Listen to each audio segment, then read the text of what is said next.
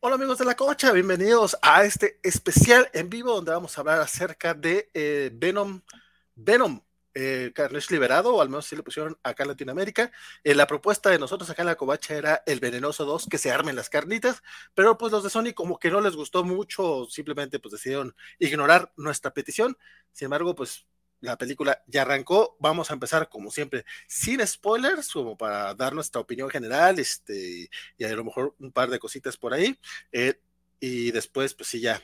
Después vamos a terminar por destazar todo. Entonces, si están por aquí, todavía no lo han visto, pueden quedarse unos 10, 15 minutitos, pero después, es sobre aviso, no hay engaño.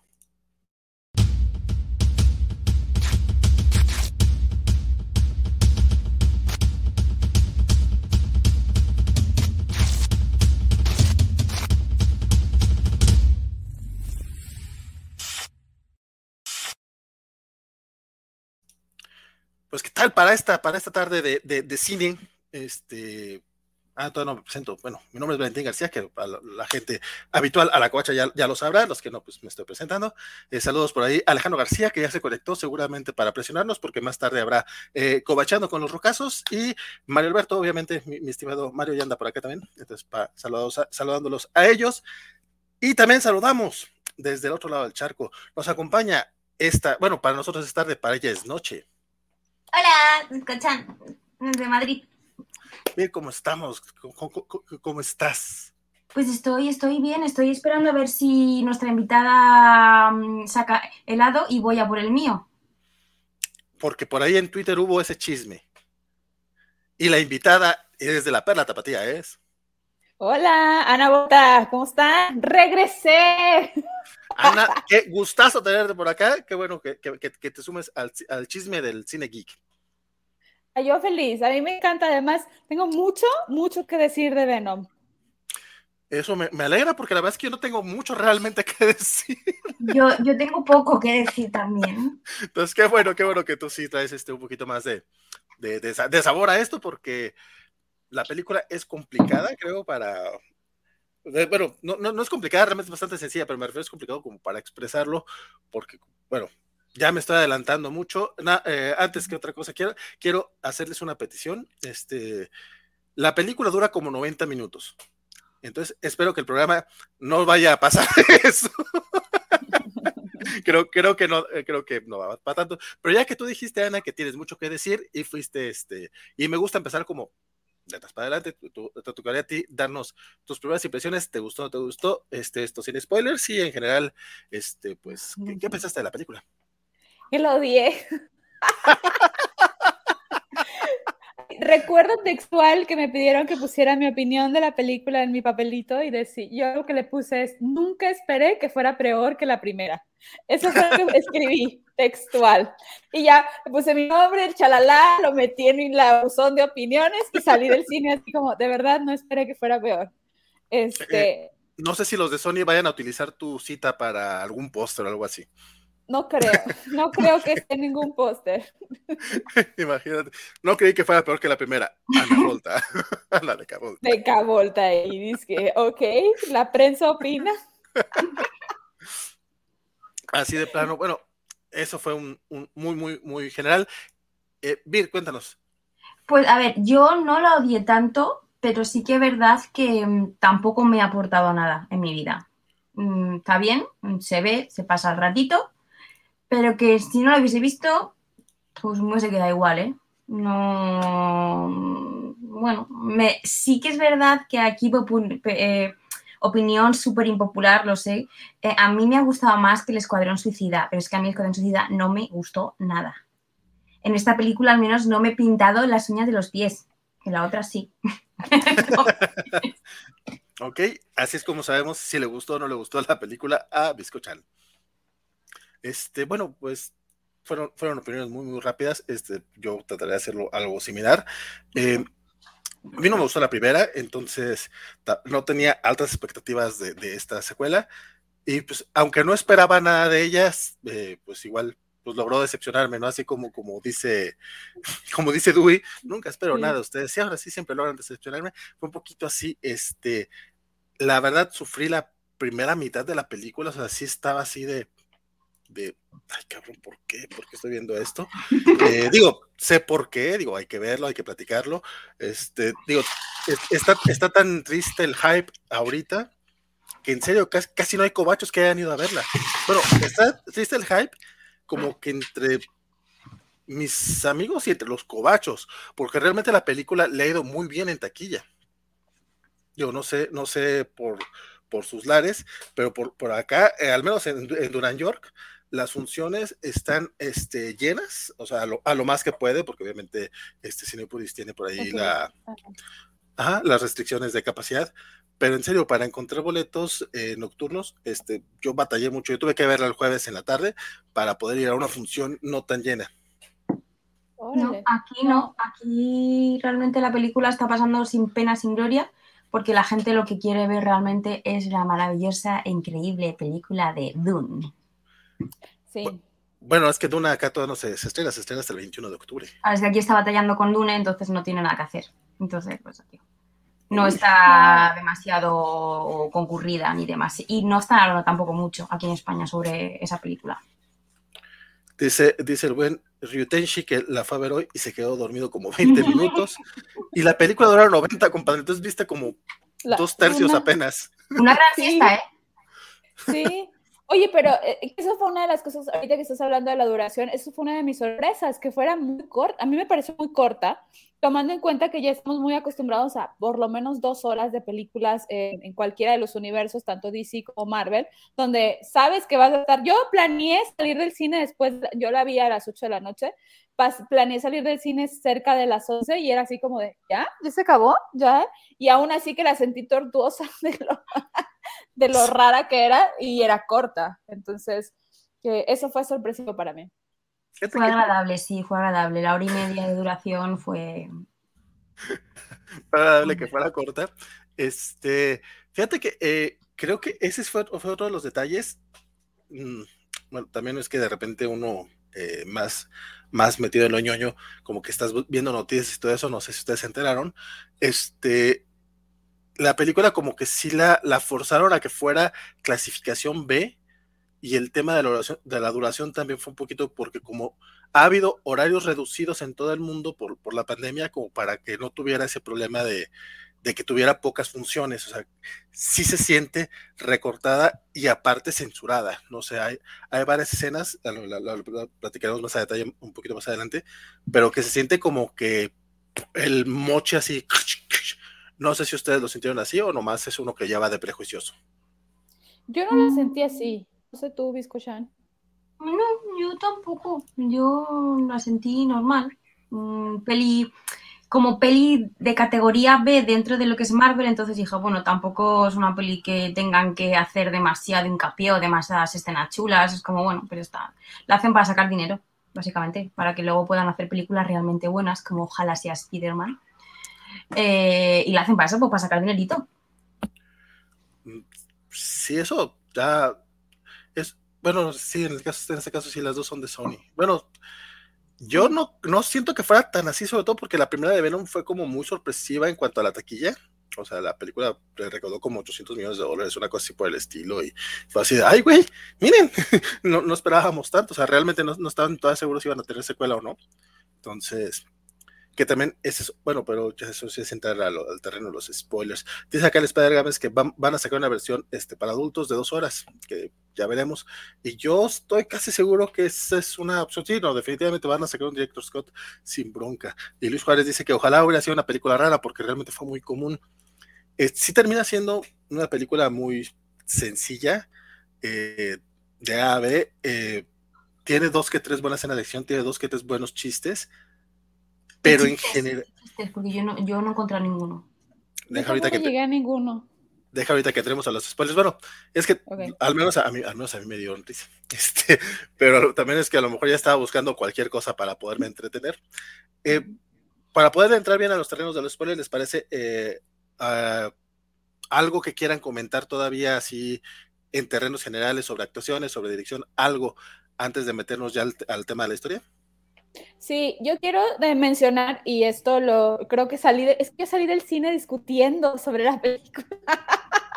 después de mi, de mi reseña. Y algo que me sorprendió mucho fue que una vez que ya pasaron todos los créditos, me gusta a veces quedarme hasta el final, así de que ya te prendieron la luz y ya te dice el, chico, por favor, salga de la sala. Este, algo que me sorprendió fue que veíamos, ok, ya sabemos que era Tom Hardy el protagonista, luego de repente sale, producción Tom Hardy, este, tal cosa Tom Hardy, este, cosa ejecutiva Tom Hardy, y Tom Hardy, y Tom Hardy, y dije, oye, este hombre está tan metido en esto que lo único que le faltó fue poner una canción y hacer efectos especiales. O sea, entonces yo tengo la impresión que está demasiado involucrado, tanto que empieza a tener el comportamiento que le pasó a Ben Affleck con los Batman. O sea, estás tan metido que ya no estás haciendo un producto donde haya más personas, donde haya esta pluralidad de opiniones y donde podamos decir, sabes que eso está culero, no lo hagamos. Perdón por el francés. Este, pero, este, entonces siento que va por ahí un poco, este, en general en la película, que eso también podría influir la cantidad de... Em, involucramiento que tiene Tom Hardy y supongo que tiene que ver con que les fue bien en la primera taquilla, sacar más dinerito, que ahora todos, la mayoría de los que toman un papel de algún superhéroe han estado involucrándose de la misma manera. Sí, como que también es parte del, mira, así puedes ganar más dinero aparte de tu sueldo, ¿no? Eh, ¿algún comentario al respecto? Pues, pues, pues no. Mm, me gustó mucho ella porque me recuerda, porque la tengo cariño por Dawson Crece eh, y poco más, la verdad, no. Es que sin spoiler. Es que, a ver, tampoco la película tiene para sacar spoiler, ¿eh? Te diré que sí. Pues porque se abrido los cómics, porque yo desde luego no sé qué spoiler saco. Pues ahorita, ahorita te diremos los spoilers, porque sí hay dos que tres. Sí que es verdad que como spoiler, que no sé spoiler, parece que puede haber una tercera parte. Sí, no, eso es. Y poco más. No, es que digo, mm, sin más. Fíjate que ahorita que mencionas a Michelle Williams, que me parece eh, hasta cierto punto relevante, no, no, no hasta cierto punto me parece relevante, la siento tan desperdiciada a ella como actriz, no solamente aquí, en general, este, por esta siempre me la ponen de, de, esposa de, Mira, es la pareja de Hugh Jackman en The Great Showman, es la pareja de... Ay, me encanta esa película, ¿eh? El me encantó, me encantó, me encantó. Súper romantizada la historia de, del vato ese, pero sí, claro, a mí también me gusta, pues, muy buenas, muy buenas canciones. Sí, también me gustan las canciones, pero ahorita estamos hablando de Grady Sherman. Luego hacemos uno sobre Grady Sherman para que hablemos largo entendido. Este, y de Zac Efron, y de Zac Efron, que menciona aparte Zac Efron en esa película. Cuidado, ¿eh? ¿De quién? ah, Zac Efron, claro. No, sí, él y Zendaya hacen papelazo. Que se come a Hugh Jackman en... Se lo come, se lo come. Perdón, Venom. es tan mala la película de Venom que queremos hablar de Show. Ya así de, bueno, vamos a hablar de Venom no. No, no, eh, a lo que iba con Michelle Williams, o sea, salvo, salvo de Marilyn y yo, la verdad es que creo que no, es una gran actriz y como que no la, eh, no, no, le dan el peso, el peso que debería de tener. Y aquí en Venom sale desperdiciada, pero también aquí se desperdician muchos, muchos actores, eh, muchos eh, de, los actores, ¿no? El mismo Tom Hardy lo sentí tan, tan falto de, de, emoción, como que no le metió cariño. El único que sobresale creo que es Woody Harrelson, este, que hace un papelazo como, como Clearus que City. A mí, la verdad, eh, lo veo muy grande para el papel y se me hace hasta, se me hace medio gracioso el peluquín que trae, porque pues pues, obviamente el, este pelón, está muy chafa el peluquín, le hubieran comprado uno de mejor calidad, pero eh, su actuación sí está muy perra. Digo, muchos podrán decir que está haciendo su papel de Woody Harrelson eh, regular, pero pues la verdad es que este actor lo hemos visto en multitud de papeles en otras, en otras actitudes, y aunque sí, este es el, el papel más, más natural que le sale, aún así creo que lo hace muy, muy bien. Este, con eso me, me, eh, quito, como que los comentarios eh, sin spoilers. Ahora sí, eh, gente, gente querida, lo que, los que ya nos están acompañando a través de Twitch, Facebook y YouTube, este, vamos a platicar un poquito más a detalle de la trama, incluyendo con los finales y todo eso. Entonces, si no la han visto y les puede mucho el tema de los spoilers, pues les recomiendo que nos vean más adelante o nos escuchen esto ya en versión podcast. Este, saludamos de, aprovecho para ir saludando también a Luis Juárez y a Fernando Cano, que ya se, se están reportando por acá en el chat. Y pues bueno, la historia básicamente arranca, vamos a aplicar este, la guaquiña y hacer la guacorreseña. y hacer un resumencito. Sí, sí. Este, la película pues, arranca, creo que es un par de años después de donde terminamos. Eh, tenemos a Eddie Brock conviviendo con el simbionte ya en un, en un papel este, muy, muy de pareja, por así decirlo. De hecho, es, es un tema que, que, sí se trata durante la película. Obviamente el vato sigue siendo, sigue estando como abandonado, su carrera está por los suelos, separado de, de, del amor de su vida, que es Michelle Williams, quien ya está a punto de casarse. Y eh, un, un, asesino serial al que él mandó a la cárcel, que es Cletus Cassidy, al que vimos al final de la película anterior, como que le quiere hablar, güey, puedo hacerte una entrevista. A grandes rasgos pasa más o menos lo que pasa en los cómics. En los cómics los dos eran presos. Aquí es, Cletus es el único que está preso. El otro güey va a visitarlo a la cárcel. Y eh, con una cortadita, una parte de simbionte se le mete a, a Cletus y ya se, se desata Carnage.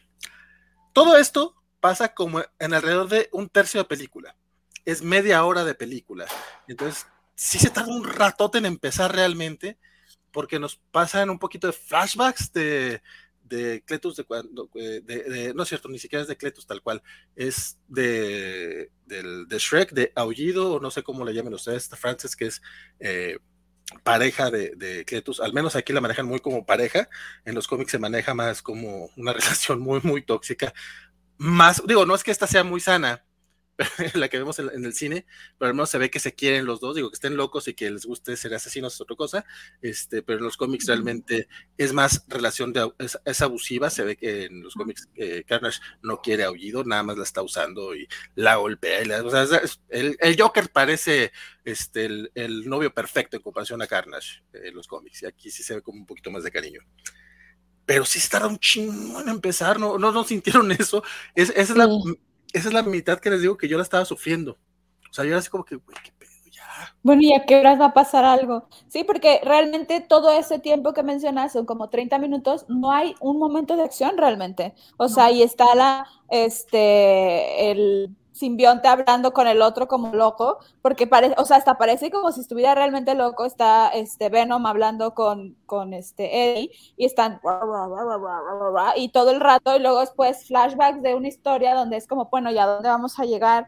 Y es como demasiada introducción, demasiado tiempo y ya todavía llega, va con él, lo entrevista y guardará y todo así como de, bueno, a qué horas, ¿no? Y a qué horas porque el único, hasta ese punto el único efecto especial es que sale Venom y le habla y luego se regresa y le está diciendo, ahí yo sí pensaba que eso es casi como una comedia romántica donde amigo regresa con tu novia y así, ¿no? Sí, porque eso es lo que hace Venom todo ese, todo ese tiempo nos dice Luis Juárez, eh, hay un comentario al respecto, dice, más que comedia romántica, este, parece sitcom. Y es que es, es en serio, sí. la, la, relación que, que tienen eh, Venom el, simbionte como tal, incluso es el comic relief de la película, y eso a mí me causó mucho, mucho conflicto. Eh, contrario, uh, aunque, aunque traigo una playera de Venom, realmente no soy, no, soy muy fan del personaje. O sea, sí me gustaba cuando tenía 12, 13 años, y era, ah, mira, se ve muy chidote, es el hombre araña malo, una cosa así. Pero la verdad es que pues, en relectura estás es como, ah, es un personaje muy, muy bidimensional. Pues está bien, está chido, este, habrá quien le guste. La verdad a mí me da un poco de flojera. Cuando me dijeron que iba a haber una película de, de este guate, la verdad es que dije, güey, solo no le veo mucho chiste y la verdad es que las películas me lo han demostrado, no, no tiene mucho chiste. Pero aún así, no, no concibo ver al, al simbionte como, como en plan comedia. Incluso no. creo que, que entiendo un poco eh, a, a, toda la gente que le molesta el Thor del universo cinematográfico Marvel, que es un poco más, este, un poco más de comedia, que, que, les choca mucho. A mí no, a mí me encanta ese Thor, o sea, me gusta ese Thor, gusta los cómics, no, no, tengo problema con la versión de Chris Hemsworth, pero en el caso de este, de este simbionte cómico, no entiendo por qué, o sea, incluso en algún momento de la película nos dicen, eh, esa cosa tiene 80 mil millones de años, because reasons, y se sigue comportando como, como un puberto, o sea, es como, no, no, no, no me, no me, no me, no, no, no, me conecta en ningún momento su actitud con lo que dicen que es y con lo de su edad. Así como que es una cosa, te dicen que es otra cosa y aparte hace otras cosas. Sí, sí no, y según lo que entiendo el cómic debería ser malo, o sea, eh, y controlado un poco por Eddie, pero debería ser este O sea, es que no entiendo por qué tiene gallinas y es como, ay, perdón por el spoiler de las gallinas, este, pero no entiendo por qué tiene gallinas, ay, tengo dos mascotas, igual ahora cuando se supone que debería ser súper despiadado y al mismo tiempo te dice, es que quiero comer cerebros, es como, no puede ser tierno y querer comer cerebros, o sea, eso no funciona. Es que se han cariñado las gallinas, que son muy majas, tienen nombre, y cuando pones algún nombre, te cuesta comértelo, pensarlo.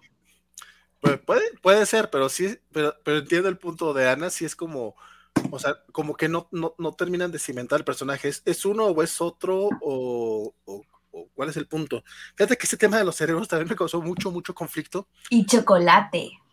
Yo no sé por qué le molesta comer chocolate al simbionte, porque básicamente lo que nos explican aquí, y la verdad, si, si esto viene en los cómics, que alguien me lo mencione, porque no lo recuerdo, pero lo que nos dicen es que el simbionte para sobrevivir necesita una proteína que solamente la encuentran en los cerebros o en el chocolate. Entonces, como Eddie Brock no le permite al, al simbionte comer cerebros, eh, lo que hace es alimentarlo con cerebros de gallina, bueno, con gallinitas que tienen cerebro.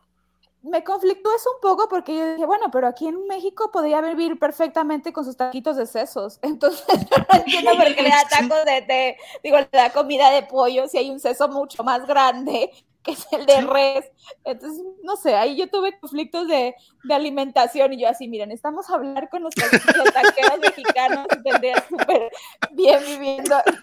Yo ya llegué a ese punto dentro de la película de mi aburrimiento, donde yo, bueno, ¿y tal si te compramos unas vísceras y unas cosas y te hacemos un buen lunch acá? Sabes que yo también lo pensé, pero yo creo que es porque le gustan los cerebros frescos y tener una vaca en casa no es demasiado cómodo. Entonces, una gallina en casa sí que la puedes tener y que moleste a los vecinos y esas cosas. Bueno, eso podría ser que tengan que ser frescos, porque eso sí no, no, no, mencionan si, si sí o si no. Pero es que sí, digo, a lo mejor en Estados Unidos no, es muy común, pero aquí, como bien dice Ana, o sea, los taquitos de sesos, aparte de que están bien sabrosos, o sea, pues te los venden en cada esquina en las mañanas, o sea, es muy normal. Sí, este, pozole con cabeza de cerdo, dice Luis Juárez, o sea, eh, de que no creo que no lo vendan en Estados Unidos. O sea, a lo mejor no es muy común, pero seguramente lo venden. Ah, eh, aquí no se vende, ¿eh? En la carnicería seguramente sí, pero es que tú no vas a carnicerías. Eh, sí. Bueno, no lo sé, pero aquí la casquería no, no está demasiado. Se venden higaditos y cosas de esas, pero sesos, mm, yo no recuerdo haber visto en ningún sitio sesos la barbacoa. Mm, todo es, es, cuestión de preguntar, porque la carnicería te enseña los bistecs y las molidas, pero si preguntas, hasta pezuñas te venden. Entonces, bueno, por lo, menos acá, por lo menos aquí en México sí encuentras de todo. Entonces, por eso digo que, no sé, a mí ese conflicto de, de la comida dije, pues es que eso puede solucionar de otra forma. Me, me, han dado la tarea de buscar si en Estados Unidos se puede consumir, si se puede comprar sesos. Eso sí tengo dudas. Pero te digo, dejando de lado ese conflicto de que te dices, güey, pues simplemente unos saquitos de sesos y ya, ya la armaste. De hecho, hay un cómic, voy a buscar ahorita esa, esa, escena, de, eh, salió hace poquito un cómic de Conan, el Bárbaro y Venom, que vienen a México y terminan comiendo ah, taquitos de sesos, justamente. Ahora que lo recuerdo, sí, ahorita busco la, la, la viñeta. Este, pero mi conflicto es porque te lo, te lo dicen mucho, te lo machacan mucho al principio quiero cerebros y cerebros y cerebros. Y, llega un momento en la película en el que el simbionte se separa de Eddie Brock y no va a comer sesos. Se va de fiesta, de parranda. Sí, se va de fiesta y llega a, un, al, desfile del orgullo y todo el rollo, pero en ningún momento come sesos. Mata gente y la mata sin querer, porque lo que hace es irse adhiriendo a cuerpos, pero por alguna razón solamente puede sobrevivir mucho tiempo estando o con Eddie Brock o al parecer también con la viejita asiática, porque con la viejita de la no tienda. Es viejita, que tiene 39 años, lo dice la señora. No creo que tenga 39 años, no le creo. Eh, yo tampoco, 39 años asiáticos son como 70 mexicanos. es lo que dice la viejita, que dice, no, sí, vieja, tengo 39 años.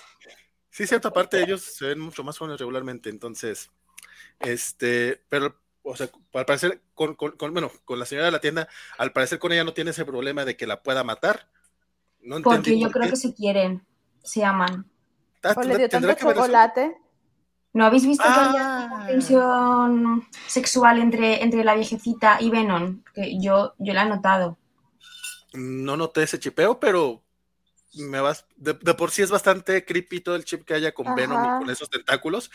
Ahorita me lo acabo de hacer todavía más creepy. Pero vamos a ver, cuando está el señor medio muerto, Venom, con la otra como que se acerca mucho y le toca así como que, como que un besito, ¿sabes? ¿Sabes? Así, yo dije, ¡uh, qué tensión! Nos pregunta Elizabeth Ugalde que por qué estamos hablando de comida. Eh, lo que pasa es que... Eh, ah, ya entendió, perdón. Eh, me, tardé, me tardé en leer tu comentario, Elizabeth, perdón. Perdón, perdón, pero muchas gracias por estar por acá. Este, si ya viste la película, éntrale, se ve tú, éntrale el chisme. Este, ¿qué decíamos? Que había, yo veo si peo. Era romántico eso. Y entre Venom. No sé vosotros, pero yo lo he visto muy claro. No sé, yo, yo, yo veo que Venom quiere con todo el mundo. O sea, ese simbionte quiere con Eddie, quiere con, con Anne, quiere con la señora, quiere con todo el mundo. Digo, qué bueno que, que sea tan libre y todo eso, pero pero es como. Pues eso es parte de su simbiosis, de la forma en la que hace el enlace, que es un enlace completo. Sí, sí, sí, pero ya nunca come cerebros, o sea, sí, me causó mucho conflicto eso, porque entonces, ¿para qué, ¿para qué nos hablan tanto de eso al principio?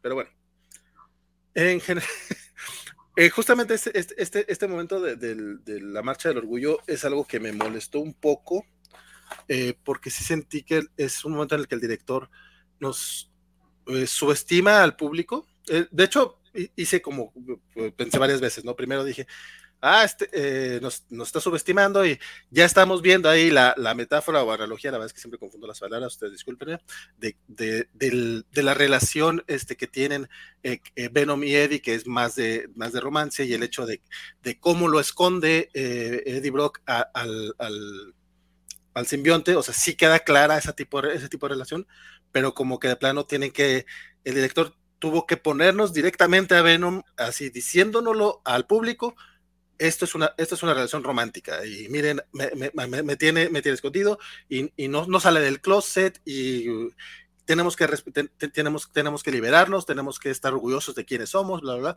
Me parece un mensaje muy chido, pero sí lo sentí como que, bueno, pues a mí se me hace que estaba muy claro y como que de repente nos, nos están este, subestimando un poco como público, pero después recordé que justo esta semana en la covacha eh, justamente nuestro, nuestro compañero César, César Castañón, el enano, hablaba de, esa eh, metáfora en Alien, en la película de Alien, de que es una metáfora de la violación y de cómo pues, el violador es el monstruo y cómo la, la mujer se, se termina este, pues, matándolo y empoderándose, bla, bla, bla.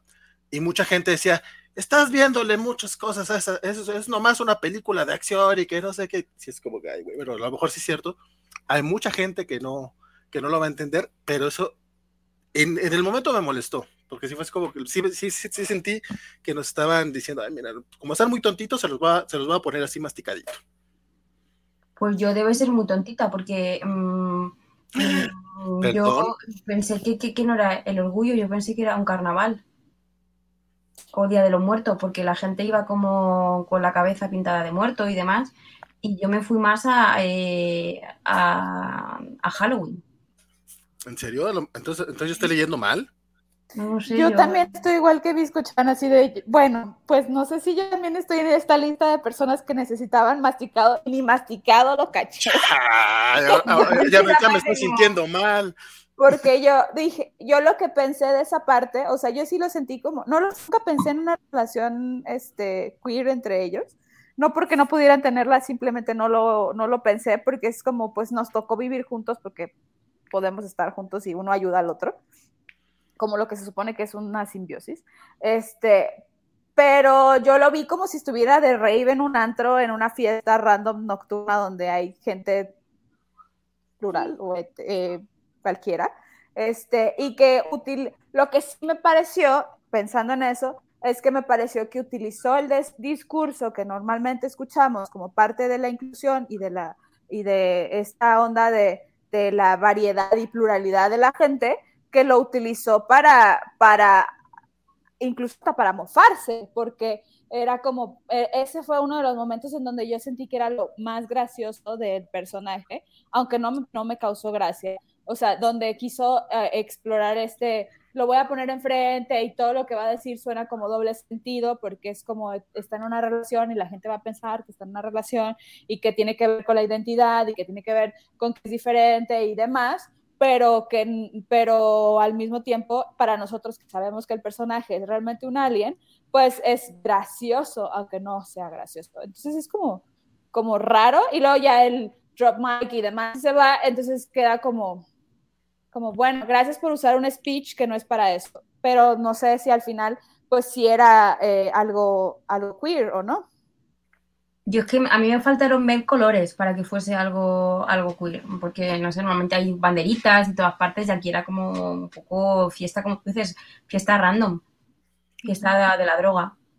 Luis Juárez nos dice que sí estaban pintados de calavera. La verdad es que esa parte no la recuerdo tal cual. Yo sí vi, vi colores, si bien no vi tal cual este, un arco iris, eh, a mí me quedó muy claro, sobre todo al final, cuando literal dice, ya salí del closet o sea, porque son, palabras textuales.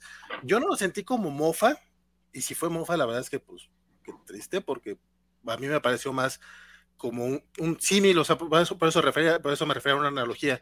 No necesariamente que fuera una relación queer, porque de entrada creo que Venom como, como ente no tiene tan, tanto como un género o una identidad sexual, este, pero sí hay una relación ahí eh, hasta, hasta cierto punto romántica que es que yo creo que es lo que, lo que terminamos viendo. Incluso todavía hasta el final, eh, que esto ya es el final final, cuando, cuando el simbionte le eh, batalla para decirle a Eddie que, lo ama.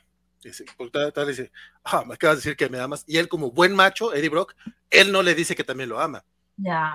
O sea, ahí sí, tenemos, en, en, un, en un sentido muy, muy tradicionalista y conservador, eh, ah, a lo mejor si era mofa, qué culero.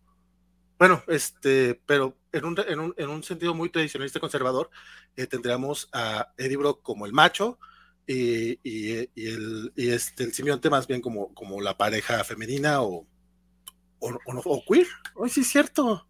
Podría ser todavía más, podría ser todavía más triste y resulta que yo soy un tontito que tampoco entendió. Yo, yo lo he visto como algo positivo. Tú lo viste como las intenciones. Sí, o sea, porque, porque era lo que yo estaba viendo, o sea, sí es una relación este, un, tanto, un tanto tóxica, un tanto autodestructiva, pero pues, pues como, como, como muchas relaciones lo son. Entonces no, no lo vi tan algo como algo negativo en su, en su momento. Ay, güey. Hoy, no Ana, ya, me, ya, me, hiciste pensar. La no ahorita yo estoy traumatizada con lo que dijiste que tienes razón, le dijo que lo amaba y eso, esa parte es rara porque Sí, no. Pero yo creo que dice que, lo ama, que lo ama sin más, como persona, como ser humano. Sí, yo también pensé que era como, ajá, como de somos amigos, te amo, amigo. Este, y porque no le queda de otra, sin uno no lo sin, sin, sin estar juntos, el simbionte técnicamente no podría vivir. Entonces es como, pero Eddie sí, entonces esa es la parte rara. O sea, el único enamorado ahí es el Venom y el otro pues le vale tres rebanadas de todo es lo que te digo, es, es nuevamente es un estilo muy conservador y no está, no está para, para el siglo XXI, pero sí está ahí, mira tú. El otro momento similar que yo había sentido así, que ahí yo me sentí muy mal cuando dijeron, yo soy la tontita, porque entonces ya me sentí así como hay pinche. Donde yo me sentí así fue cuando eh, esta referencia a las estatuas, lo, lo comenté en, en, un post en la covacha, entonces ya lo leyeron ahí, discúlpenme la gente que nos, está leyendo en el chat, este, los, o nos está escuchando en el podcast. Este, eh, hay un momento en el que Eddie Brock libera, eh, libera a las gallinitas y se ve una estatua de Cervantes. Entonces, en ese momento yo estaba así como que, ¿qué? ¿Nos están diciendo que era a pelear contra Molinos o qué pendejada? No sé, yo estaba así como eh, porque no, realmente ni soy crítico de cine ni nada, yo nomás voy al cine y los veo, pero pues sí me gusta así como que hacer, hacerle la mamada con los lenguajes cinematográficos, me gustaría entenderlo más de lo que realmente lo entiendo, ¿no? Digo, esto, de la covacha realmente es en plan, este, platicamos lo que nos parece. Porque, bueno, al final nos explican que, lo, eh, que, que, realmente el simbolismo de, esa estatua es por, por Sancho Panza y por, por, Don Quijote y, de cómo terminan este, juntándose los dos para ir a pelear, ¿no? Una tontería por el estilo, a de ser tan diferentes. Entonces, cuando dijeron eso, también sentí al, director explicándonos, pero en este caso sí sentí que, ah, ok, yo no, no, no había entendido el simbolismo. Yo tampoco. Mm, yo lo vi como un poco, pues bueno, pues vale. Como si me pones otra referencia literaria. lo compro, pero para mí no tiene sentido. No, también tampoco a mí, y más porque mencionó el Cervantes como en español. Bueno, yo la vi en, idioma original, y entonces para mí fue como raro el, ¿y por qué habla? Y yo, ¿desde cuándo Eddie habla español? O sea, o sea, nunca lo había mencionado, nunca he hecho un comentario latino. El único que hizo comentario latino fue Cassidy en algún punto, dijo algo así como adiós amigo o algo así, que eso es súper del actor. Entonces fue como, Ajá, hablamos español. ¿Ves? Podían comer taquitos mexicanos. Probablemente han venido acá y él sabía de los taquitos de sesos, pero jamás se lo quiso decir a Venom para tenerlo ahí atado. Atado, comiendo chocolate. Sí, sí, sí. Sí. Ya estamos viendo que el verdadero villano aquí es Eddie Brock. Pero bueno, dejando, dejando de lado todos esos dramas míos medio tontos, este, eh, hablemos un poquito acerca de, de, de Cletus Cassidy. ¿Qué, les pareció el personaje? ¿Lo, conocían de antes? ¿O lo ubicaban este, a Carnage y, a su alter ego? ¿O es la primera vez que, lo vieron? Primera vez. Yo ah, también, primera vez. Cuéntanos primero tú, escuchen, ¿qué, te pareció? Bueno. Me pareció interesante. Como villano me parece guay pero tampoco, es que tampoco noto que ningún personaje tenga la profundidad suficiente, noto como que el guion es escasito. Como que ahí a lo mejor sí que noto que la peli se recortó y quizá en esta película media hora más explicándote un poco más la trama hubiese estado mejor. Porque te cuenta la historia, que sí que me gustó cómo te cuenta la historia de él con lo de los dibujitos y demás, pero como que un poquito más para entender al personaje estaría chachi. No sé. Ana. A mí lo que pasó con esto fue que dije, oye, esto yo nunca había visto un, un para empezar, yo les diría que la película debe haberse llamado Carnage, una historia de Venom, porque, porque en realidad la historia realmente Venom, pues nomás sale con que no come y si come, que la, la, la, y todo lo demás es sobre Carnage y cómo se, y el personaje de Cassidy desde atrás hasta el punto en donde llega en, la película. O sea, entonces creo que todo era más hacia, hacia, hacia Carnage. Yo no conocía al personaje, este, y de hecho tampoco conocía mucho de Venom, solo conozco de Venom lo que he visto en las dos cintas, tanto la, en la versión cuando sale con Spider-Man este, y la versión de la, la eh, hace un, tres años atrás, donde pues dije, ah, bueno, existe este personaje y no sabía. Entonces, eh, pero lo que sí me gustó de esa parte, coincido con, con Biscochan, es la parte donde te van contando que este es ese personaje y que los dibujitos y luego que la, este está enamorado y como esta historia donde, donde por qué es malo y demás, se me hace como súper linda. Y me parece muy particular que eligieran esta parte del cómic donde que no sé si es parte del cómic o no, que yo me imagino que sí, les digo que no conozco el personaje, pero que eh, eligieran como el cómo los vamos a juntar a estos dos villanos, que es con Frances, y luego después este, que los van a casar, perdón por el spoiler, este, y, toda como esa historia de juntarse y demás, que me pareció muy particular como una, una parte de, de, un personaje y su desarrollo, pero que no tiene que ver con ni destruir el planeta, ni apoderarse de nada, ni, este, ni, ni destruye ningún edificio realmente, perdón otra vez por ese spoiler, entonces todo ya estamos en versión, ya, estamos en la parte de spoilers free, todo no te apures. Entonces, todo está concentrado en una relación personal del personaje, por eso digo que debería ser Carnage la historia de Venom, este, porque en realidad nunca pasa nada en Conquista, es más, ni siquiera casi le interesa este, volverse el mejor villano ni nada por el estilo, solo quiere agarrar a su novia y vivir juntos siempre para siempre, de ahí para el Real me imagino, y ahora sí conquistar el mundo este, como planeamos todas las noches. Entonces, no sé, eh, creo que esa parte me llama mucho la atención de la elección de la historia, pero, pues otra vez, o sea, es una historia que, ajá, y lo que sí yo noté muy recortado es, y es, después de mucha reflexión me di cuenta que el problema es, ¿y por qué sentimos recortar esto? ¿Por qué no nos hace sentido? Es porque Venom siempre tuvo que haber estado con Spider-Man. Venom solo no existe. Venom es parte de Spider-Man. Su simbionte principal debería ser Spider, eh, perdón, su huésped principal debería ser Spider-Man. Entonces, cuando le quitas a Spider-Man, pues no tiene nada de sentido. O sea, algo sí quiero comer cerebro, ay, sí quiero conquistar el mundo, pero pues no tienes un, un con quién conflictuarte. Sí, Carnage es, es además un, este, eh, alguien con que es tu conflicto, pero en realidad yo pienso que no debería ser ni, tan, ni tanto pleito. Y otra cosa que me parece importante aclarar, perdón porque ya me extendí un chorro, no, no, pero no, me, me, parece muy particular que en una parte, en una escena, dice Venom, ah, sí, bla, bla, bla, entra a pelear y yo sí, lo vamos a derrotar, y no sé qué, ya están Eddie y Venom juntos y bla. Y luego después ve y ve que es uno es rojo y le dice, ah, es uno rojo, no, vámonos, eso es peligroso.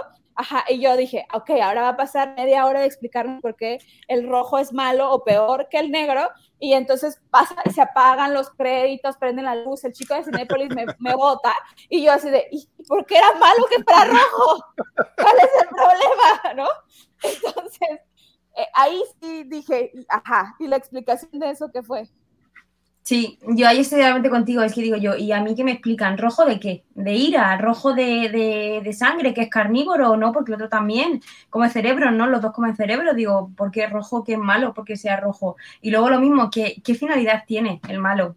por así decirlo, no aspira a controlar el mundo, no aspira a hacer nada. Em, está pues, pues por estar, pero ¿cuál es su finalidad?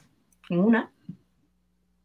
Fíjate que yo creo que eso sí es una es, un punto muy, muy bueno, que yo, yo no me lo había preguntado justamente por el background comiquero, pero pues es que las películas no tienen que depender de que sepas o no algo del personaje, al contrario, debes de, de mostrarte de ser posible. Si no es algo nuevo, por lo menos sí, pues darte todo, todo, eh, todo, no masticado, pero darte los elementos suficientes para que entiendas las cosas. La motivación de Carnage tal cual es el caos. O sea, él lo único que quiere es matar, matar, matar, eh, carnicería. De hecho, por eso se ve un poco extraño el momento en el que, en el que se preocupe por Francis.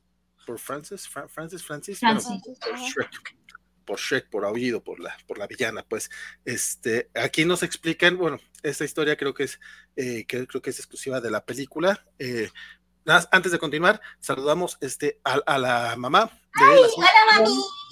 Y mamá también de escuchan, que nos están viendo. Y eh, dice señor Melón que ya entró y que está dispuesta a comerse todos los spoilers porque ya no ha visto la película. Este, y Ryu Tenshi nos dice que, que él se emocionó cuando se autonombraron este, Little Protector. Este, sí, juegan mucho con eso, pero sí, sí, sí, está chido. Dice la señorita Melón que es rojo, rojo que te lo cojo. por eso es malo. Y Elizabeth dice que también anda igual con los spoilers, pero que igual anda por acá. Y sí, eh, sí, dice. Pues amarillo, ¿qué sería? ¿Amarillo que te lo pillo? Uh. no sé, pero. Verde que te quiero verde. Eh, no me sé más rimas. Luego que, luego que veamos este, otros dientes de otros colores, ya veremos. La verdad es que ese tema de los colores también creo que se lo inventaron muy, muy, muy random. Y como dicen, jamás dicen pues, ¿qué tiene que ver que sea rojo? Este, hasta donde yo recuerdo, eso no era un tema dentro de los cómics como tal, simplemente el simbionte de, Carnage se une a, a una sesión serial y los dos, este, pues, lo que quieren es caos, caos, caos. Este, hay una serie que se llama Maximum Carnage, que es donde se junta su familia tóxica, acá medio rara, donde Shrek viene siendo la mamá y se consiguen otros villanos que tratan como sus hijos, pero en todo momento es el plan eh, repetir el patrón de, abuso del que sufrió Carnage. La parte que sí es, eh, viene exactamente de los cómics, es la, de que tira a la abuelita por, por las escaleras y que mata al papá con un martillo y todo eso, que incluso nos, lo platicaron en un, este, en un jueguito animado muy, muy chido. O sea, ver una animación muy coqueta, muy bonita, bonita dentro de lo que cabe, que veamos a un niño asesinando a, a su familia directa, ¿verdad? Este, pero fuera de eso, la parte de que conoce a Francis desde niños y que ella lo cuida y todo eso y que por eso eh, tiene ese, ese, ese, lazo que a pesar de estar separados como por 20 años, este, los lleva a, buscarse eventualmente. Eh, esa parte sí creo que es muy de la película, o al menos yo no recuerdo que vengan los cómics, pero me agradó porque creo que le dieron un poquito más de profundidad al personaje de Carnage. Bueno, al, al del científico, porque al, al bicho rojo, ¿no? Ah, sí, perdón. Es que, es que yo. Es que técnicamente deberían ser el mismo, ¿no? Pues es que supone que no, yo los noto como muy separados. Mm, sí. Noto mucha ah. diferencia entre los dos. Sí, sí, la cosa es que aquí te los manejan muy, muy separados, como dice, como dice Biscochan. En, los, en los cómics es como, pues son los dos, son. O sea, de hecho, una de las frases clásicas de Venom es We are Venom que casi la dicen al final. O sea, de hecho, eso es como un chiste para los comiqueros que, eh, que, que, no, que, que, te cortan la frase clásica de Venom, que, este, porque supone que los dos son, a fin de cuentas, son lo mismo. O sea, sí, de repente cada quien puede opinar, si tienen conversaciones un poquito a las dos caras entre, entre ellos, pero realmente son uno solo. Y sí es cierto, aquí Carnage es tal cual el simbionte, o Venom es el simbionte, y Eddie Brock y Cletus son otra persona, porque incluso Carnage quiere matar a, Shrek cuando Cletus no la, no la quiere dejar.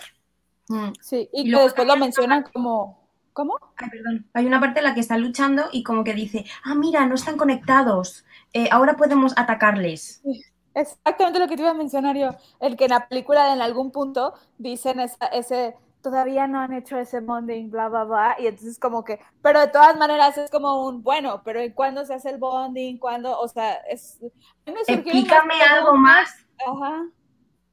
Sí, creo que todo eso lo dejan muy al aire, este, y, nuevamente, yo creo que sí la, cortan la película, cuando refería a los cortes a los moches, eh, me refiero, por ejemplo, Ah, bueno, de hecho, ahorita voy a decir dos cosas que tenía pendientes. Uno de los chistes y uno de, uno de las escenas que siento que te cortan este, muy feo. Para que saber cuáles fueron, porque yo no, no llegué a ellos. Yo me lo voy a apuntar, ¿eh? Los chistes. Cuando, cuando, cuando llega Venom a la iglesia, que es, este, es una escena ya casi al final, que es este, eh, Cletus que quiere casar con Francis en una misa muy extraña, donde tienen ahí a un sacerdote este, un poquito a la fuerza.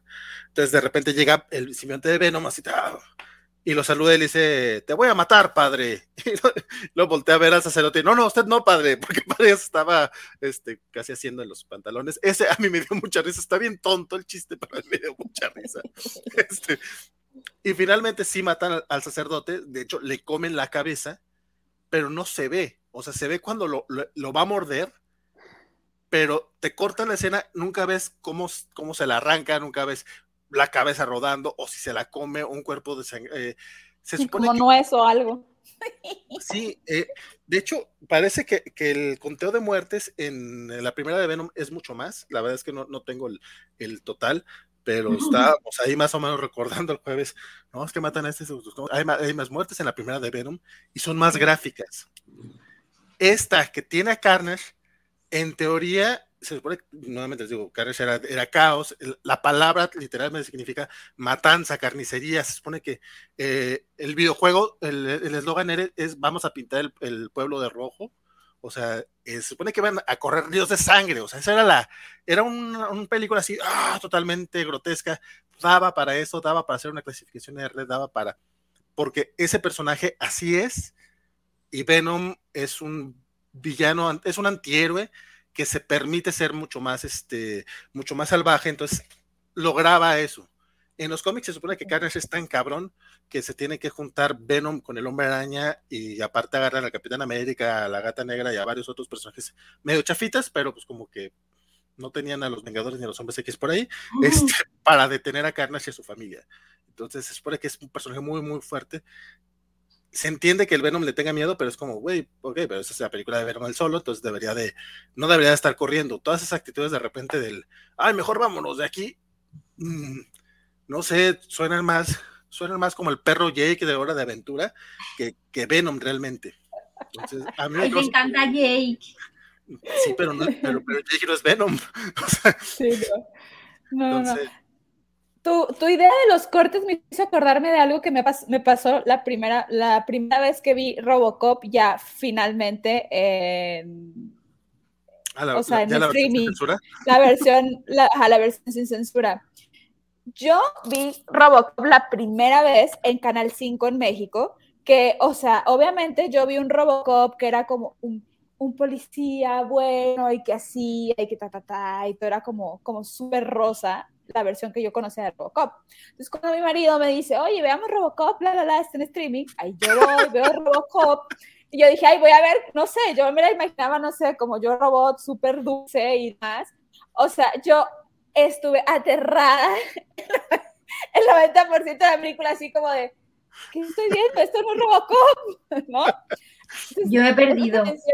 Eh, lo que pasa es que en México, el Canal 5 es un, es un canal de televisión abierta donde ponían muchas películas como de moda, pero todo, todo, todo, todo estaba súper censurado. Entonces tú veías una película, lo que tú veías en Canal 5 era como la versión toda recortada de una película cualquiera, o sea, es que podían poner hasta, este, hace poco también vi Total Recall y me pasó lo mismo, este, donde es toda la película, todas las escenas de sangre, de sexo, de o que simulen o que tengan algo que ver con eso están cortadas. Entonces tú no estás viendo realmente una película, parece que tiene coherencia, pero si tú ya ves la película completa, dices, esto no pasa, esto no pasa, esto no pasa, y tú te contaron otra historia. Entonces eso me pasó con Robocop y eso me da la impresión, con, ahorita con los cortes que menciona este, Valentín, este, sobre, sobre Carnage, pues creo que le hicieron eso. Y si tuviéramos esta versión este, rated R que mencionaba por acá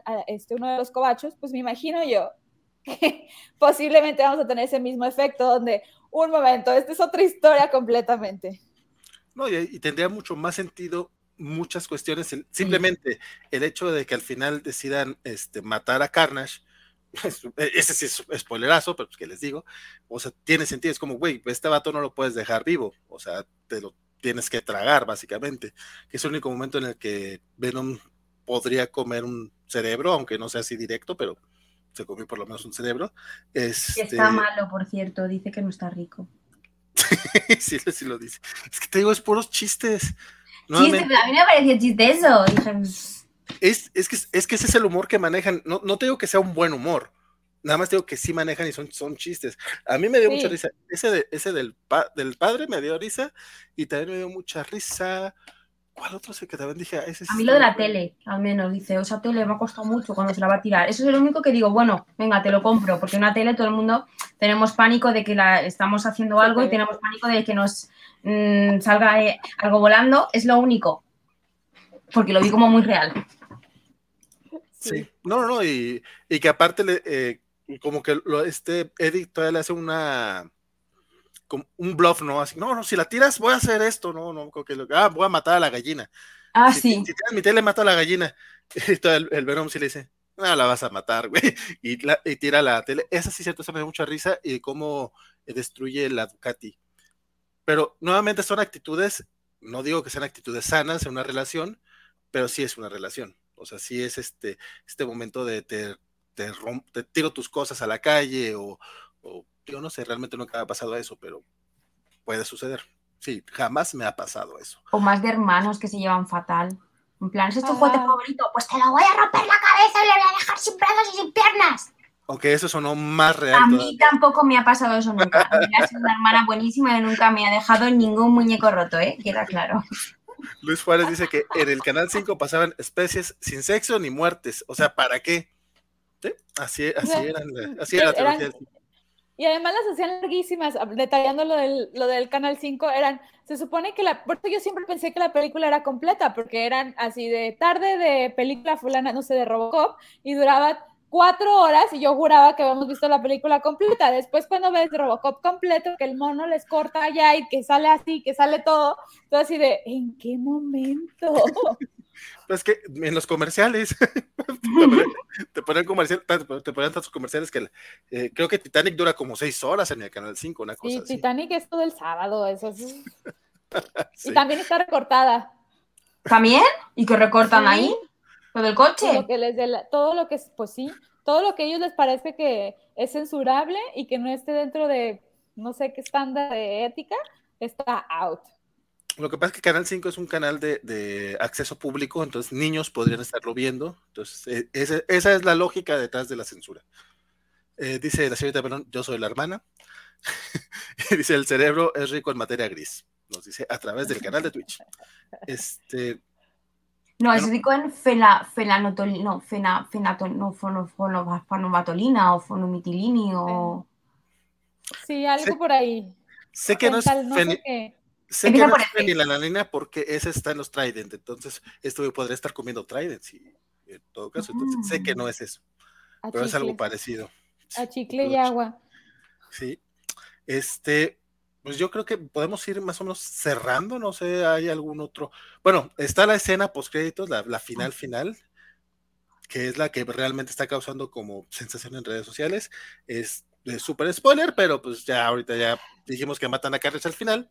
Entonces, eh, que es básicamente eh, ya eh, Venom al final, se, bueno, Eddie Brock y Venom se van al final a una isla, no se van a una isla, se van a una playa, pero es muy similar a, al final de la isla, esa de la que después de que creen que matan al hombre araña y se quedan acá todos felices, están en, un hotel y aunque y parece que Venom le va a mostrar a Eddie Brock algo de, lo que ha vivido, de alguna manera medio rara, y están en eso cuando hay como un temblor y cambia de universo. Sabemos que, que de repente despierta en una habitación del pero en otra, y en la tele están hablando acerca de, del final de, de, la segunda película de Hombre Araña, aparece tal cual una imagen de Tom Holland y sale este J.K. Simmons como JJ Jameson diciendo que, eh, que, que, Peter Parker es el Hombre Araña. Entonces, este es como un, ¡Ah! no mames, este, digo, a lo mejor este, no, es, no es tan sorprendente, bueno, no es tan sorprendente para la gente en general, pero pues si te sabes los, los chismes de las productoras, bueno, pues, Venom es de, es, la produce Sony, que está alejado del Marvel Studios y hasta ahorita Venom no era parte del universo cinematográfico Marvel. En este momento no, lo acaban de introducir completamente.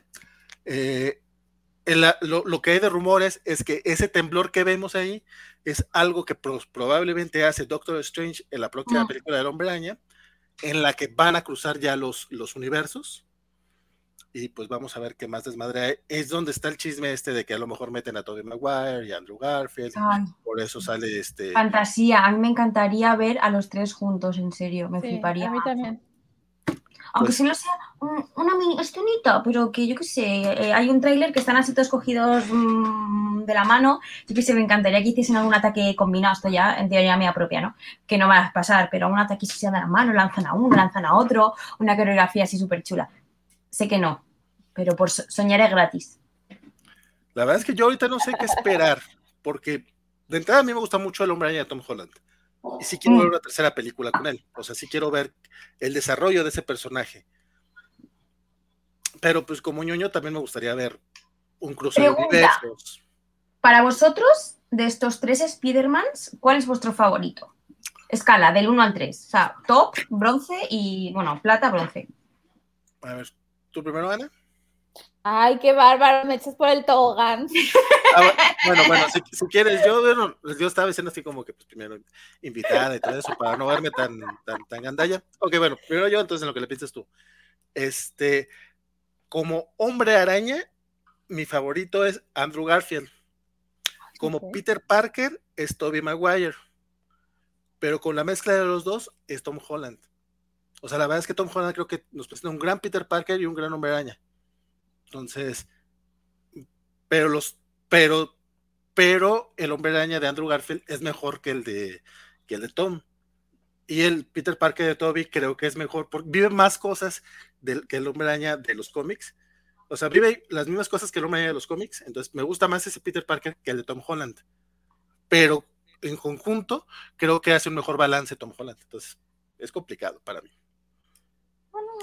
Ana, para mí, eh, pensando en lo que yo esperaría que hubiera sido como el adolescente que es Peter Parker y cuando se eh, eh, le pasa toda la situación y demás, me gusta Tom Holland. O sea, me gusta por la edad que tiene el, actor para interpretar al personaje y que lo y que lo ponen en el contexto real de, de que cuando le pasa toda la situación y que se convierte en el hombre araña y demás.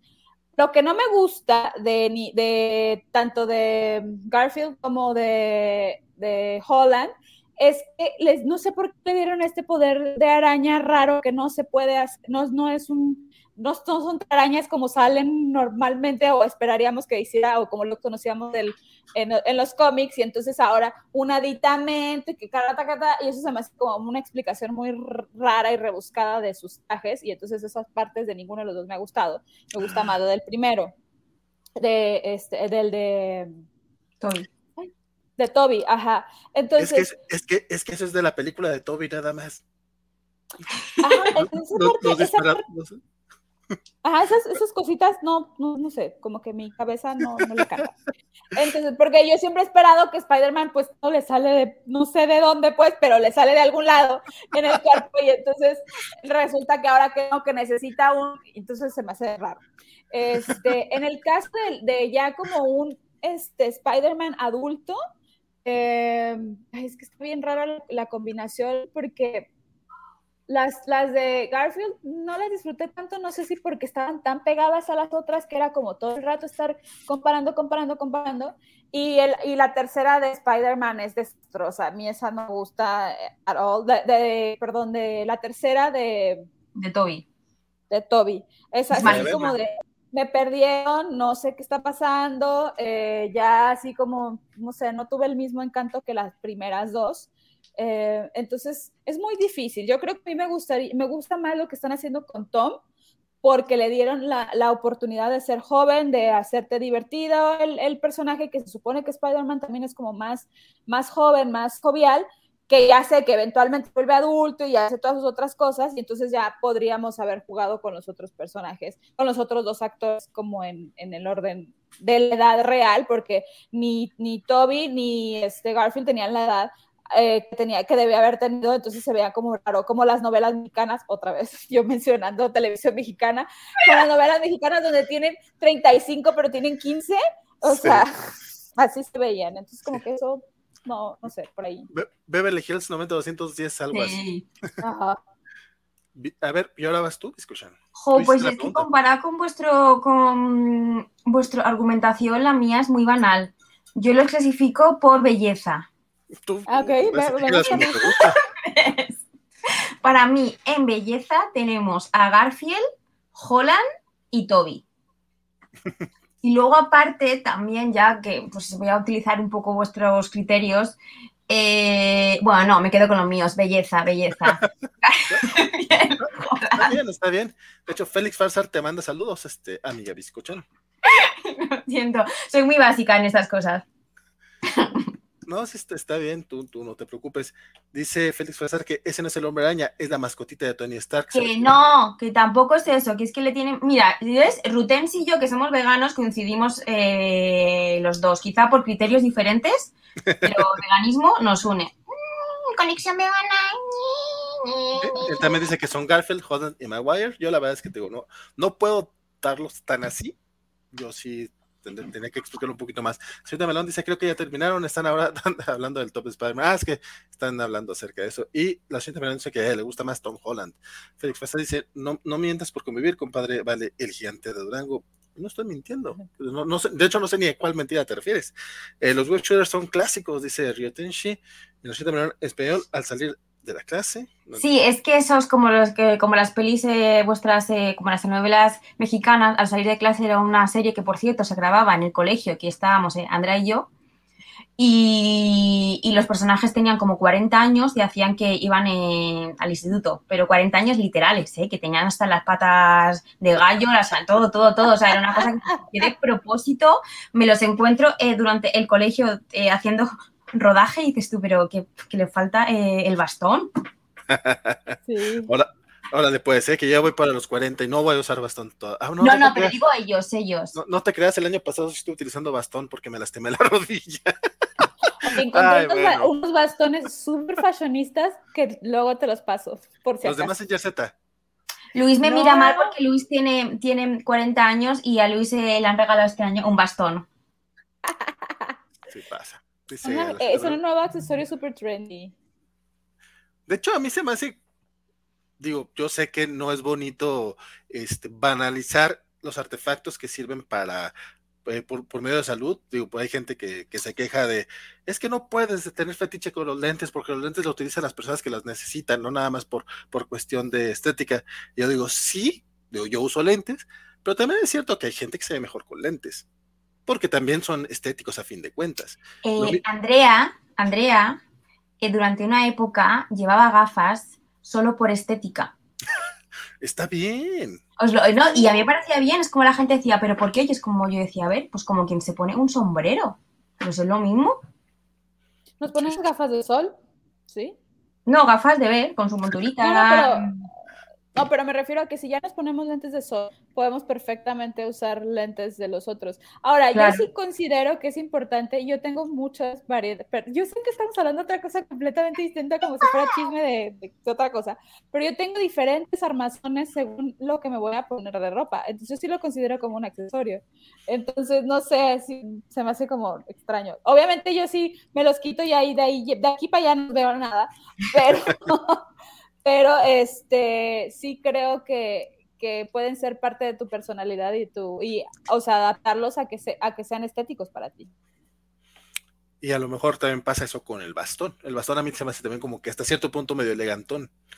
Pero también, pues, hay, gente que lo necesita usar, eso es muy cierto. No, pero yo también creo que si ya lo tienes que utilizar, ¿por qué no comprarte un bastón bonito, no un horroroso ahí que se vea la, la, la? Esos que te digo tienen eh, tallado como lobos y leones y cosas muy chidas. Este. Como yo si alguna vez necesito eh, un bastón, el mío tendría como el de mm, el del señor de mm, Jurassic Park con mi mosquito disecado, bueno, mosquito fosilizado y llevaría ese o si no, el que lleva Carl de, de App. Se llaman como mis super bastones. Lo único que me queda claro es que es que Biscochan ya, ya había pensado en este tema, ¿no? No se le está ocurriendo en este momento, ella había pensado en utilizar Ya lo había hecho una planeación. Sí, yo he hecho las cosas las planifico mucho. Los tienes en carrito de Amazon.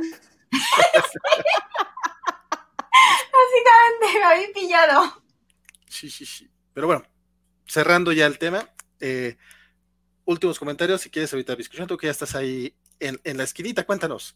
Este, comentarios finales de Venom, este, eh, anuncios parroquiales y redes sociales. Pues comentarios de Venom, si la queréis ver, perfecto, si no la queréis ver, también perfecto.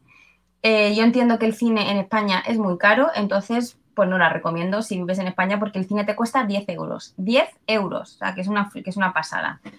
pero bueno, mm, se deja ver, no, mira, no la vayas a ver al cine. ahorrar dinero para ver Dune. Y eh, anuncios eh, parroquiales, pues como sabéis, soy Bizcochan, estoy en Twitter y en Instagram. Eh, estoy trabajando muy en serio para llevar las dos redes sociales a la vez. Me está costando, pero ayer conseguí publicar en los dos sitios. Y simplemente nada, que si podéis, pues moderéis vuestro consumo de carne y lácteos y que si soy veganos, pues mucho mejor. Sale, pues. A la vuelta, cuéntanos. Ok, concuerdo con Biscochan, no es necesario que la vayan a ver al cine, si se quieren esperar a verla en alguno de los servicios de streaming, no va a pasar nada, todos vamos a estar muy contentos, no van a necesitar información de esta película para ninguna de las siguientes, pero la razón por la que yo creería que pueden verla es justamente por ese adelanto final, como para sentir esa emoción, porque creo que es como todo una película y una emoción para ver solamente ese pequeño detalle final. Pero de todas maneras, creo que en algunas semanas va a estar disponible en alguno de los canales de este, eh, streaming gratuitos. Entonces, no, se, lo pueden ahorrar eh, verlo y esperar a, las siguientes cintas eh, relacionadas al universo Marvel. De hecho, eso me recuerda que creo que yo hice un spoiler sin saber que hice un spoiler, porque yo puse, fuimos a ver Venom parte del universo Marvel, pero yo me refería al universo de cómics Marvel y después tuve que aclarar que era de cómics y no me refería al universo cinematográfico, pero bueno, ya, este, ya salió ese tweet. ¿Te, eh, te, llegó algún comentario? No, nadie me dijo nada, pero yo me, yo sola me di cuenta que dije, tal vez esto es un spoiler y no me di cuenta. Este, después de cierta reflexión. Y bueno, que conmigo me pueden encontrar en redes sociales como Ana Volta, este, en Instagram, Twitter y Facebook.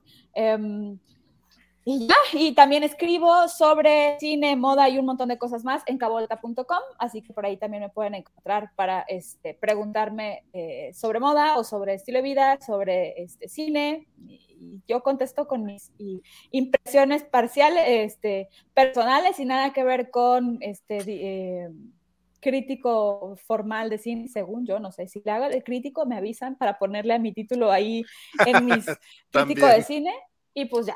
Gracias por la invitación el día de hoy. No, no, al contrario, qué bueno que, qué bueno que te pudiste dar la vuelta. Este, y pues cuando haya así eh, cine ñoño que te que quieras caerle, tú siempre avísanos, están puertas abiertas. este, pues nada, ya por acá llegó el venenoso, que no sé por qué Ay, está es llegando. el señor que nos regaña. Sí, Le que. Que yo no sé por qué está llegando, si, la, si su programa empieza dentro de media hora, pero bueno, para la gente que nos escucha en un podcast, de repente apareció aquí en la pantalla. Este, Argentina, we are Venom. sí. es- llegó el, el chacal de, de Sábado Gigante a aparecerse aquí, básicamente. Porque no te mi película, Valentín. Nos comeremos tus sesos. Porque es muy mala la película. Te voy a mutear porque ya me estaba despidiendo. Pues nada, eh, lo, que, lo que estaba comentando, eh, ya- creo que ya dimos en general los, los- los comentarios generales. Mira, ya, ya mejor se fue, se me agüitó. Eh,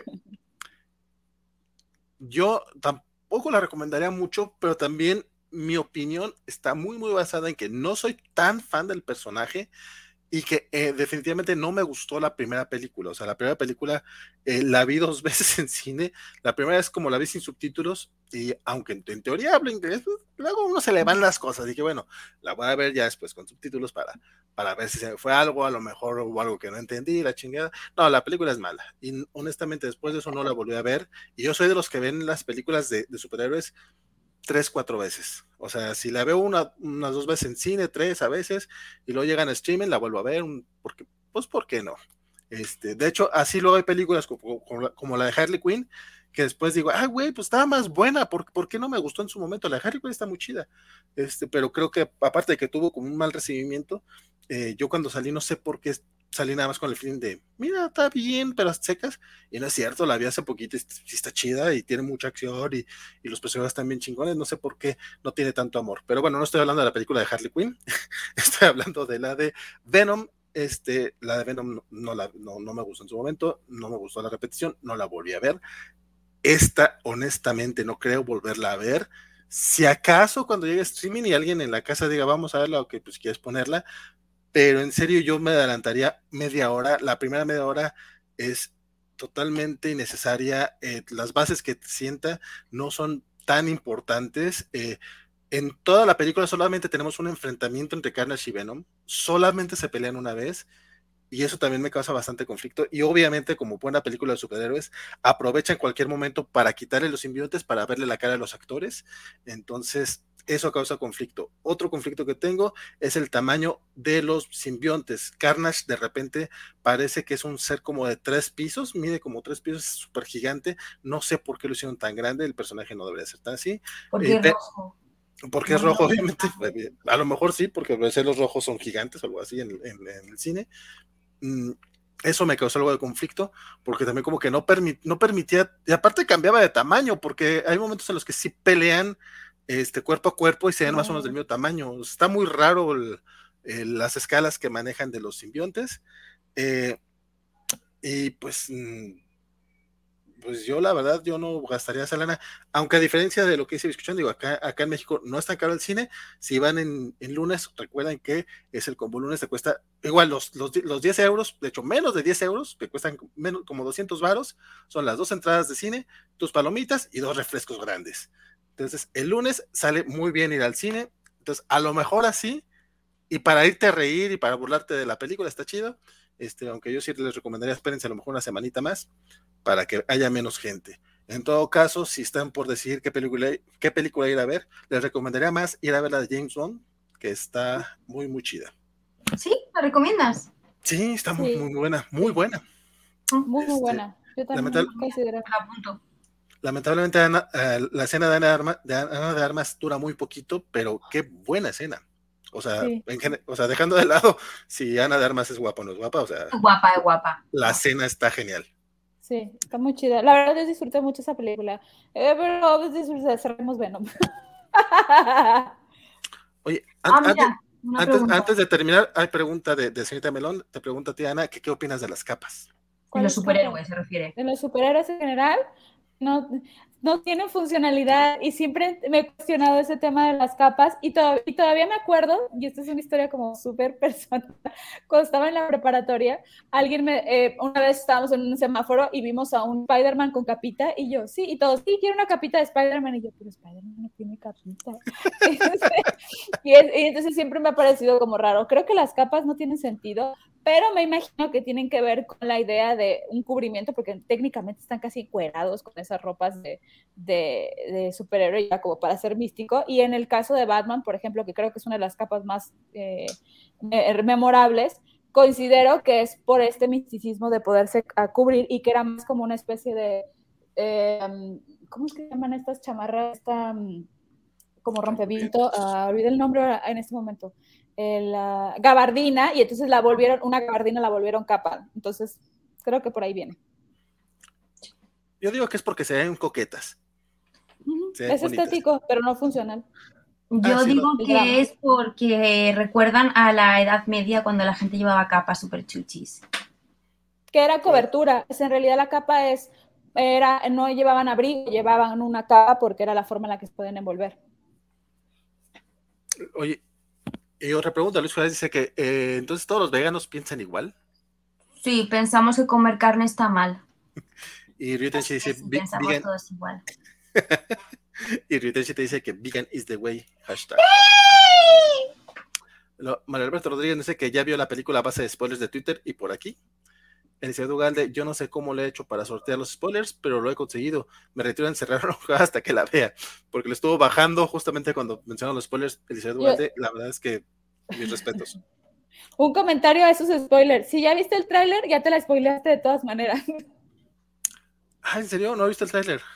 Yo nunca vi el tráiler, pero vi el tráiler para subirlo a la nota y me di cuenta que es básicamente te spoileas la película. Se pasan de lance. Ah, último, último comentario, se me faltó decir esto, porque lo, eh, esta Shrek está encerrada en Ravencroft, que es más o menos como el asilo Arkham del universo del Hombre Araña. Bueno, es que es como muy de los cómics del Hombre Araña, aunque está en el universo Marvel, casi no sale en otros cómics. Pero me causó mucho conflicto que la doctora que está atendiendo a Shrek es una hija de la chingada que se la pasa molestándole.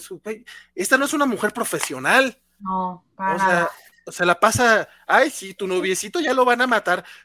Ya están cerradas, Shrek, ¿por qué vas a molestarla? Eso no tiene ningún sentido.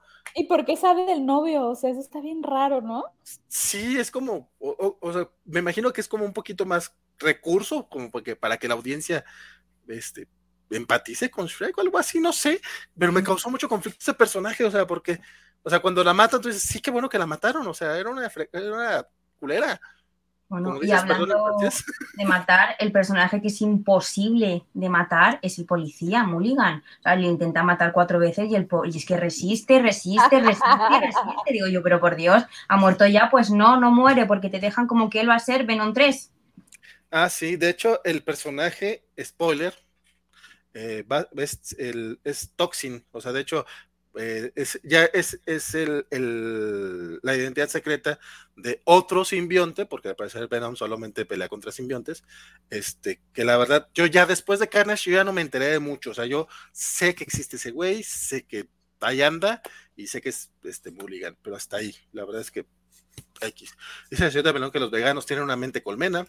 Ryutenshi dice que la capa de Batman sí tiene funcionalidad, pero no nos dice cuál. Y spider dice que es el vigilante malo de las películas. ¿Qué? Es el vigilante malo de las películas. Siempre hay uno. La doctora. Ah, ya, ya, ya. La doctora. Pues bueno. Entonces, pues ya, ahora sí creo que sí acotamos los temas. Y es, fue menos de 90 minutos, aunque casi llegamos a lo mismo que dura la película. La culpa es que la película es muy corta. Sí. Sí. Pero bueno. Pero bien, bien. Es una crítica bien. Corta mejor. no, es que, bueno, no, no te creas, sí, no creo que hubiera mejorado mucho porque los detalles. ¿Qué le podías poner? Más historia, más guion. Eh, un poquito de, un poquito más de Clitus Cassidy, pero sí, de Venom no mucho. Y, más acción. Pero bueno. Eh, y que te explique lo de, lo de por qué Venom rojo, Venom azul, o porque a mí cuando yo escuché eso dije, jope, pues esto me recuerda eh, a lo de los, a los linternas verdes que linterna amarillo es como ira, linterna no sé, no sé cuántos, digo, pues a lo mejor tiene algo que ver con eso. Sí, pero no. No, bueno, quién sabe, a lo mejor sí lo hacen así. Yo más bien quitaría eso. O sea, Sí, o, s- o lo aplicas bien o lo quitas. sí, sí, sí. Pero bueno, ya cerramos. Ya hubo comentarios, ya hubo, red- ya hubo redes sociales, ya hubo anuncios parroquiales. Solo queda recordarles este, que mi nombre fue Valentín García. Espero que lo siga haciendo la próxima semana. Y pues sigan aquí en la Covacha. Eh, si están viéndonos en vivo, en unos minutos más, los rocazos de Covachando estarán hablando de monstruos de los 80, incluyendo, van a hablar del Godzilla. monstruo de. ¿Eh? Godzilla, van a hablar de Godzilla. No, no, son de los 80. de- Ah, ¿y Godzilla Godzilla de qué año es? Como de los 30 o 40, una cosa así. No, de los 40, porque es después de la bomba atómica. 50. Ah, pero, de los a las 50. películas de ahora también había películas de los 80, ¿no? Godzilla Sí, no es sí, un sí. monstruo atemporal. Mm, sí, sí, pero, pero no van a hablar de monstruos atemporales, van a hablar de, de monstruos de los De 80. los 80. ¿Como, como cuál? Van a hablar de Freddy Krueger, de Jason Borges, Oh. de Leatherface, y obviamente van a hablar del monstruo de Alien, porque no sé por qué, la verdad es que no es un monstruo como tal, pero pues Spider Games insistió mucho que quería hablar de, de. Ya sabes cómo es ese muchacho.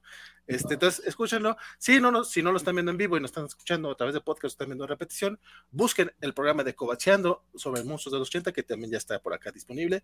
Y, eh, y síganos en todas nuestras redes sociales, estamos como la Covacha MX, en Instagram, Facebook, Twitter eh, y también en YouTube, Twitch. Y por ahí, según esto tenemos un Discord, pero ni lo usamos, y un TikTok, que según yo ya tengo como un mes que tampoco actualizamos. Pero igual, síganos por ahí. Bailes de Y la covacha. Eh, habría que hacer un baile como baile cemo. creo que eso es lo que ha faltado, que no, que no, que no nos ponemos a bailar en, en, en TikTok, por eso, por eso no levantamos este, nada. Tenemos como 100 seguidores, una cosa así, pero síganos, porque será muy bonito tener más seguidores. Y ya, es todo por esta ocasión. Muchas gracias a todos los que nos siguieron, muchas gracias a los que nos están escuchando. Y si tienen ahorita sus audífonos, quieren quitárselos porque vamos al outro. Y sigan ñoñando.